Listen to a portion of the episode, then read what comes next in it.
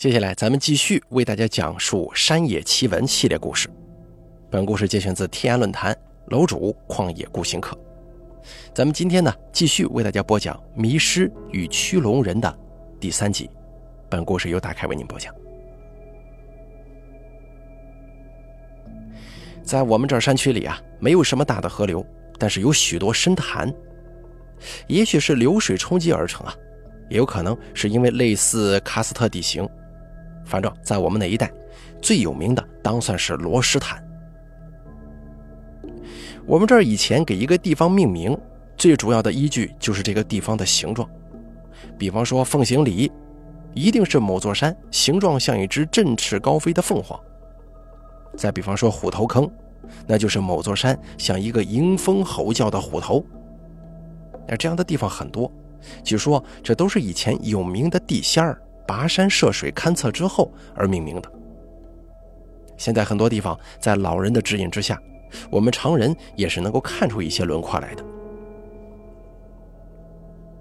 咱们今天要说的罗什潭，顾名思义，就像一只螺狮，水面较宽，越往深处面积越小，总体呈螺旋状。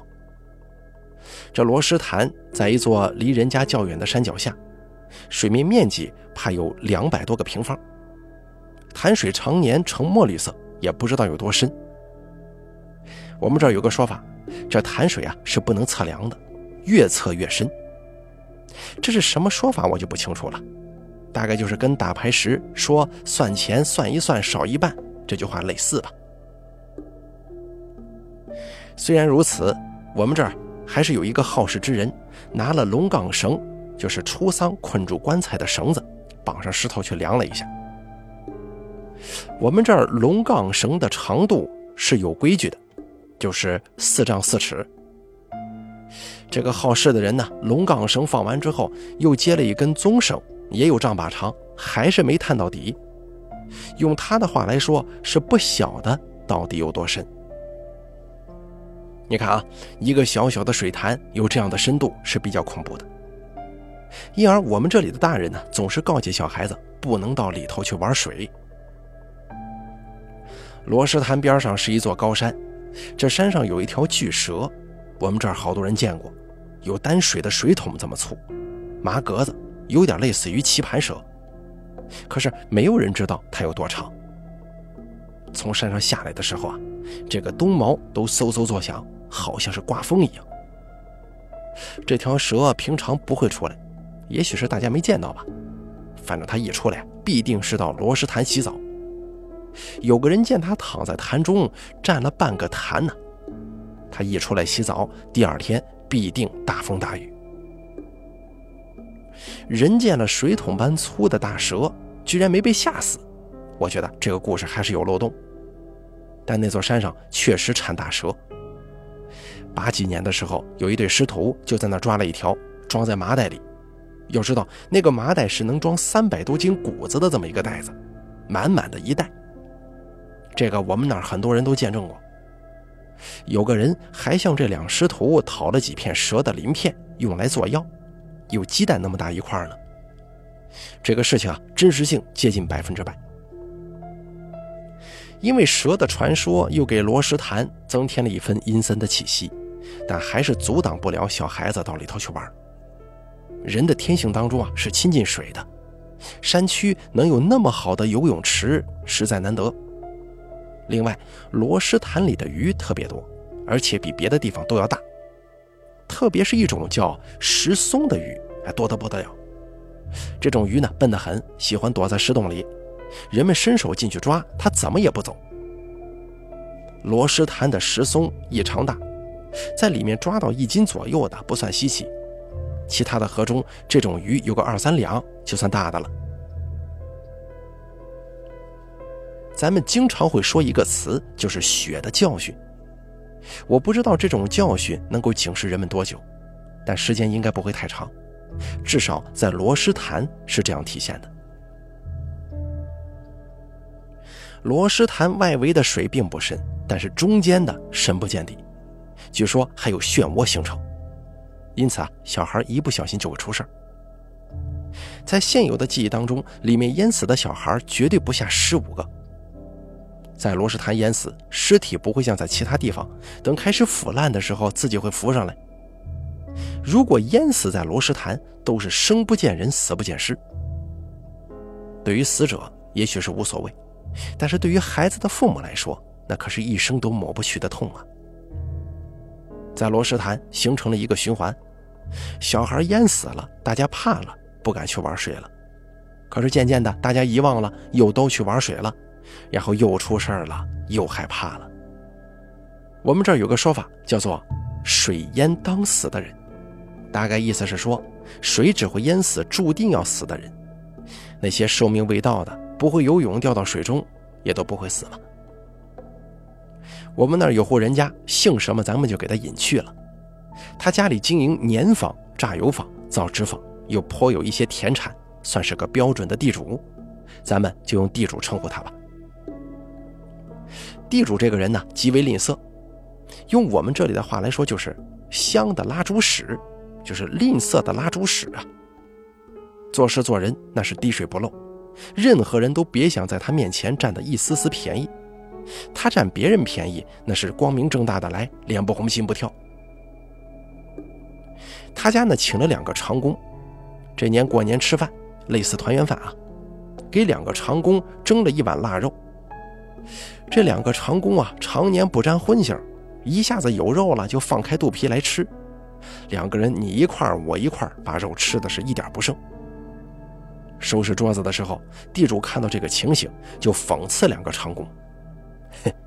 怪不得你们穷一世啊，都是吃了这一餐不管下餐的人。人呐，越穷自尊心越强。这话一说，两个长工气得不得了。我们做牛做马辛苦一年，过年吃几块肉，你怎么这么舍不得呀？两个人一合计，收拾收拾东西就回家了。啊，我管你是谁，我不给你这个面子，我不干了。我们这儿说呀，长工难请。以前长工一请就是一年，因此叫这个长年，也叫长工。遇到不用心的好吃懒做的东家，只能自认倒霉。三角班里有几个剧目，讲的就是常年与东家的故事。在没有请到人的时间，所有的事情只能自己做呀。地主呢娶了两个老婆，无奈祖上不保佑，人丁不旺。一个老婆生了个闺女后去世了，后来的老婆生了个儿子。地主对别人可以说是除了钱没有任何温情，唯独对自己的孩子却是极度宠爱，特别是对儿子。他怕儿子跟着周围穷苦人家的孩子玩会学穷了，因此呢，每天把孩子关在家中。在父亲每天高人一等的思想影响之下，他儿子十一二岁的时候也自视甚高，看不起周围的同龄人。周围的人虽然穷苦，但也都有自己的田地。不求着地主什么，你把自己看得跟钱似的这么珍贵，怎么着啊？我还去给你一拖卵泡啊？我还奉承你吗？所以周围的孩子也不喜欢跟地主的儿子玩。你看，这下子地主家一下少了两个长工，即便过年事情也多呀，没办法，只能让儿子负责放牛。过年的时候，家家户户要买鞭炮，有些小孩就从家里偷了大爆竹。就是炸了之后发出很大的声音的那种，去炸鱼。初六那天，有几个大小孩领了一群鼻涕股，就是小小孩，在罗石潭炸鱼。地主家的儿子虽然高傲，但毕竟是小孩嘛，趁放牛的时候也跑去看，心中非常想玩。可是那几个大小孩偏偏不让他玩。地主小孩心中气不过，也跑回家拿了两扎大爆竹，跑到罗石潭。这人呢，要是诚心作对，很多事情就一点办法都没有了。那几个大小孩一看地主儿子拿大爆竹来了，就领着一群人到别的地方去炸了。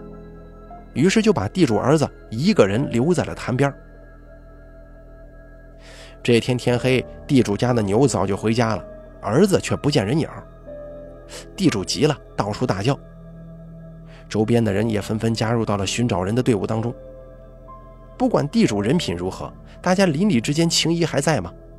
当然，其他人家小孩不见了，这个地主也是会帮忙的。一问白天炸鱼的那帮小孩，知道地主儿子一个人在罗石潭玩，大家心中就有了不好的预感。大家在附近的山上、小河里寻找了两天，仍旧不见任何踪影。地主的老婆伤心的要死，拿了菜刀追着地主砍呢。如果不是他辞退长工，就不会有这个事儿了。中国的父母，哪怕在外头坑蒙拐骗，都是为自己的少，为儿女的多。地主搜搜刮刮一二十年，最终是帮别人劳劳碌碌呀。这下子被击垮了，好几天呢，吃不下也喝不下。没有儿子继承产业了，你这一生都是替外人攒的，哪怕你传给侄子，那也不是给外人了吗？你看，人生至此还有什么意思呢？只想找到自己儿子的尸首，让他不会死无葬身之地，能够在那边过得好一点。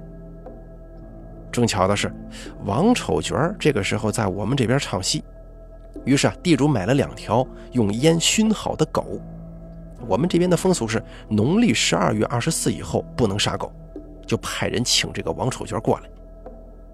你看，有狗肉招待，而且是管饱随便吃，这样的事儿，王丑角是无法拒绝的。大餐一顿之后，就让地主领他到了罗石潭，围观看热闹的人也不会少。王丑角一看这潭水，变得犹豫了，自言自语地说：“哟，大事不好呀！这人家的狗肉吃了这么多，事情做不好，这……”这可怎么办呢？地主一看王丑角面有难色，以为他是坐地起价，想多提一些条件，就说：“王师傅呀，只要您能帮我把人捞起来，其他的事情都好说。”王丑角赶紧说：“老兄啊，不是我不愿意出力，这个坛我怕我吃不住呀。”旁边有一个人就说了：“王师傅，您的本事我们都听说了。”这个坛能有几碗水啊？您还吃不住吗？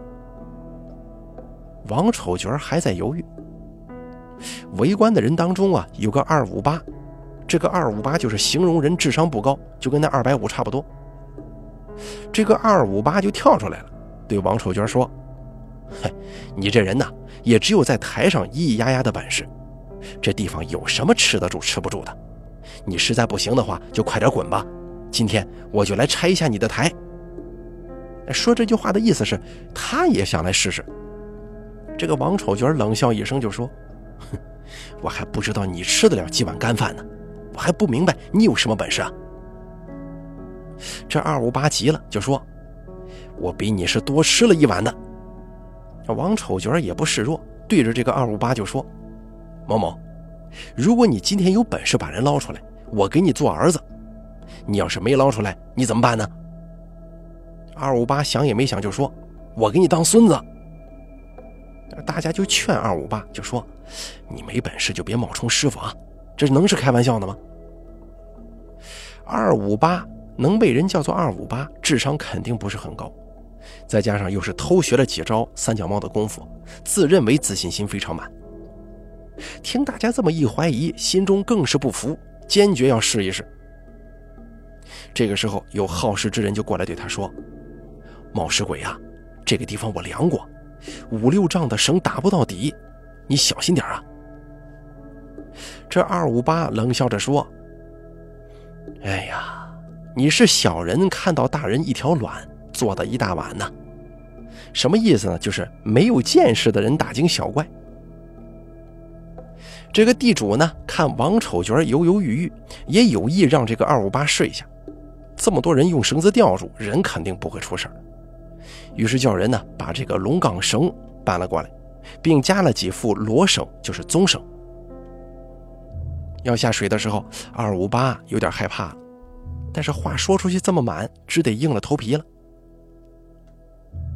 王丑角在岸上不停的交代：“吃不住，一定把石头扔了。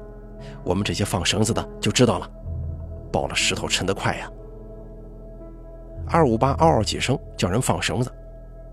可是绳子还没放到两丈就不下沉了。没一会儿功夫，二五八就钻了上来，气还没喘匀，对着王丑角喊道：“爷爷，爷爷呀，这下头深的不得了，哪能探得到底呀？”那围观的人谁能料到是这么个结局啊？有几个人忍不住笑出声来了。二五八一上岸就对地主说：“这个恐怕没得捞了，我下去这么深都探不到底，谁知道到底有多深呢？”旁边一个看热闹的就讽刺二五八：“嘿，你也就是一个二五八的人，人家请了师傅来了，你非要显摆本事，有没有的捞，你说了算吗？”地主一下子流出了眼泪，对罗世坛哭着喊：“我的儿啊，你到底在哪儿啊？”王丑角念祭文都是要念的人们嚎啕大哭，但他平时最见不得人伤心了。这个时候，他对地主说：“我去试一下，你放心。如果我没有本事捞出来，也会请有本事的人过来，我保准会把老侄子给搞上来的。”王丑娟说完，帮忙的人就问：“王师傅，您需要把绳子捆在身上吗？”王丑角笑了笑就说：“我哪是我孙子那样啊。”啊，这个孙子指的就是刚才下水那个二五八，他笨得跟头猪一样，还得绑了绳子才敢下水啊！说完，衣服也不脱，往潭中纵身一跳。大约过了有半个小时啊，从水里冒了出来，气喘吁吁，有点不稳当了。大家拉住他的手，他才趔趔趄趄地爬到了岸上。休息了很长时间，他说话：“哎呀，人是在下头呢。”可是下头有些古怪，我搞不赢啊！围观的人群当中，有个钻牛角尖的人就嘲讽了：“怎么，你的意思是这下头有鬼吗？”王丑角也不生气，就说：“鬼是没有，有点别的古怪的东西。”那个钻牛角尖的人又说：“我们下不去，你想怎么说就怎么说喽。”王丑角突然站了起来：“你这样说话。”今天我就到这儿来显一显我的本事。我说这下头以前有人住过，现如今还有屋子，还有床，你信吗？你说水底下有人住过，谁信呢？王丑角笑了笑，就问：“哪个人有油纸啊？就是用桐油浸泡过的纸，能防水。我下去包点东西上来给你们看看，只需要一眼，我保证让你们服气儿。”听说王丑角还要下水，那些抽烟的就纷纷把包烟丝的油纸给贡献出来了。王丑角折好油纸，又下了水，没多久浮上来了，一手拿了油纸包的东西，一手拿了一块木板。一上来把油纸打开，里面是一些火绳子，就是木柴烧后形成的木炭，还有一些灰，都非常的干燥，没有一点沾水。王丑角又是一脚把木板踩断。对大家说：“你们看，这木板是一块床板，你们可看到了？这是我从水中带出来的。这木板的内部是不是一点水都没有啊？”大家仔细端详了一阵，里头确实没有一点点渗水的迹象。有必要解释一下，木板要是没有完全被水浸透，那是不会下沉的。大家看到这几样东西，不得不相信，心中啊也都有了几分寒意。这个地方居然这么邪呀！这底下还别有天地。看热闹当中，有人胆子小，都吓得纷纷回家了。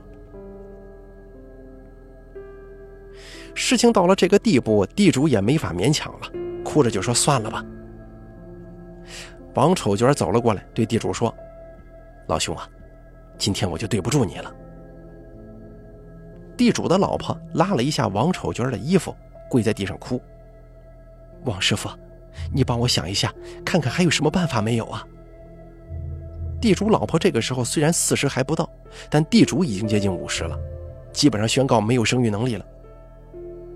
这王丑角几次欲言又止，最后还是对地主老婆说：“按说呢，要是把我师兄请过来，这个事儿恐怕搞得成。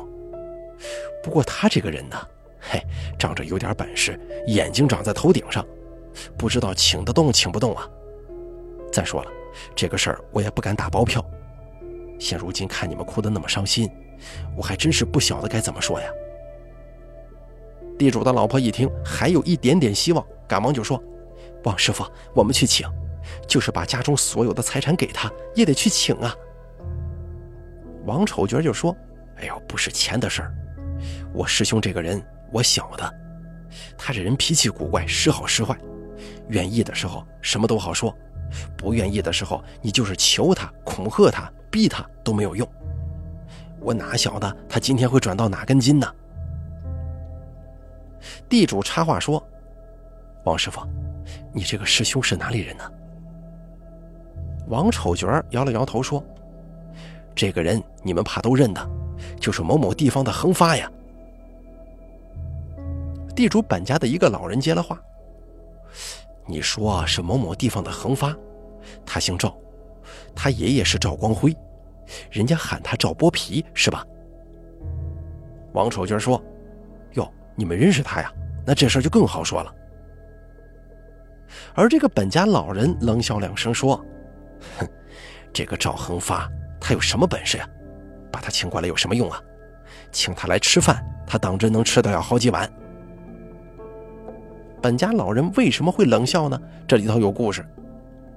恒发是永远发财的意思。但是赵恒发，大家呢都管他叫恒谋发，意思是永远不会发财。有这个字儿，去掉那两个横，应该是读谋，是吧？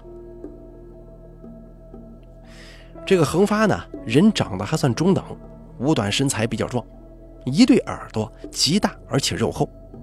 大家不叫他谋发的时候啊，就喊他猪骨，哎，意思就是公猪，形容人呢身体强壮，但是外表丑陋。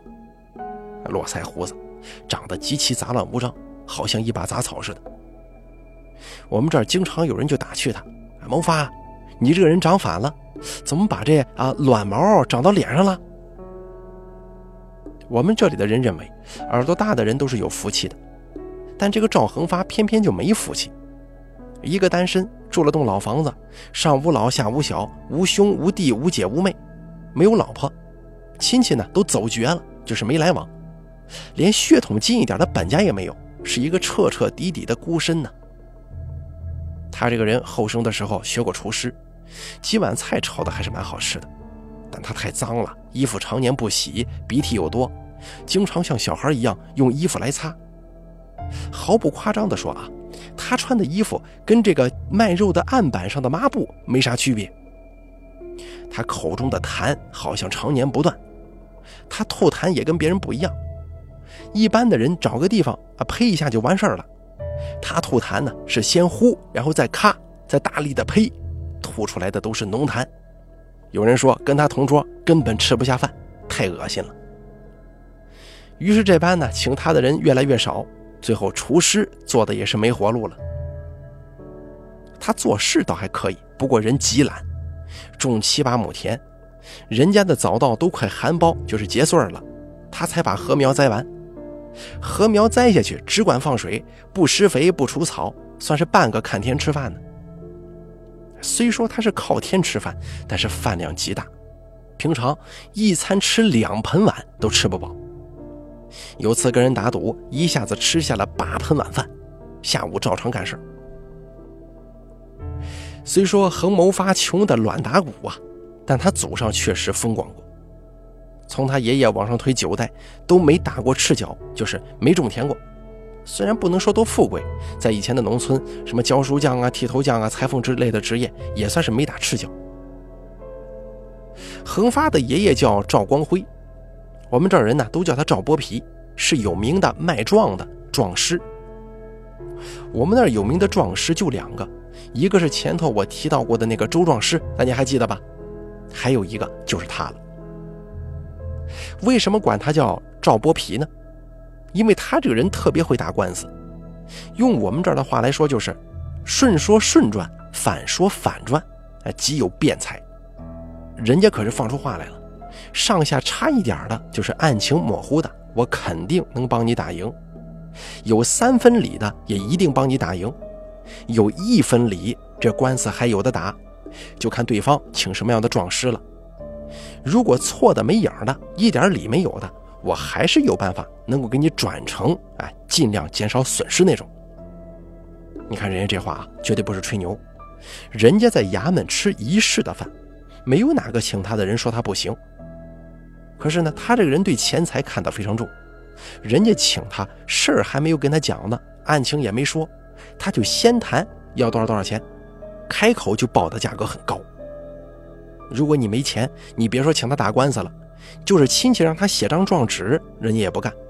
真是一个见钱眼开，蛤蟆路过都得剥块皮的角色，所以管他叫赵扒皮。赵光辉一生只打过一个没钱的官司，案情是这样的：赵光辉小时候玩的好的一个人，跟邻居一个小媳妇有不正常关系，经常偷情。一天晚上，在牛栏楼上，就是牛圈放稻草的地方，行苟且之事，干柴烈火，环境差点又有啥关系啊？可是啊，被小媳妇的丈夫给发觉了。丈夫拿了棍子去捉奸，赵光辉这玩的好的，情急之下一脚把小媳妇的丈夫踹下楼，给摔死了。所有的人都认为他要被奸斩，就是杀头。可谁知道赵光辉帮他转来转去。只吃了一年半牢饭就出来了，人家就是这么厉害。因为这个，赵光辉一生积累了很多财富，在县里开了府，就是建豪华建筑。老家的房子请的都是外头的工匠，建的是描龙绣凤。请客人吃饭用的都是银碗、银筷、银盏、银酒杯。帮人打官司赚来的钱，终究属于吃冤枉来的。以前的观点就是来得快去得也快。赵光辉只有一个儿子，也就是恒发的父亲，一直中规中矩。谁知道等他父亲一去世，突然变得花天酒地，尤其喜欢嫖娼。只要县里妓院来了红花闺女，那就是处女，花多少钱他都要。他呢也算是一个有福气的人，等把家产败光之后就去世了，连老家的房子也卖给了一个朋友。这个朋友看恒发幼年死了母亲，跟奶奶相依为命，一老一小实在可怜，就算了，没收房子。你看人家啊，真正过了一世逍遥日子。因为这个原因，清明扫墓，恒发从来不祭扫他父亲。王丑角听了地主本家老人的话，叹了口气：“我这个人呐，是好口狗肉，没学到啥本事。师傅的本事，十股一股吧。”也就是十分之一都没学到，而这个恒发呢，你别看他一身的猪屎味儿，他唯独学的特别全呢。地主听了，赶忙说：“那就要劳王师傅去喊一下，我还是算个工钱给你。我也是前世造了孽，您呢就当可怜可怜我吧。”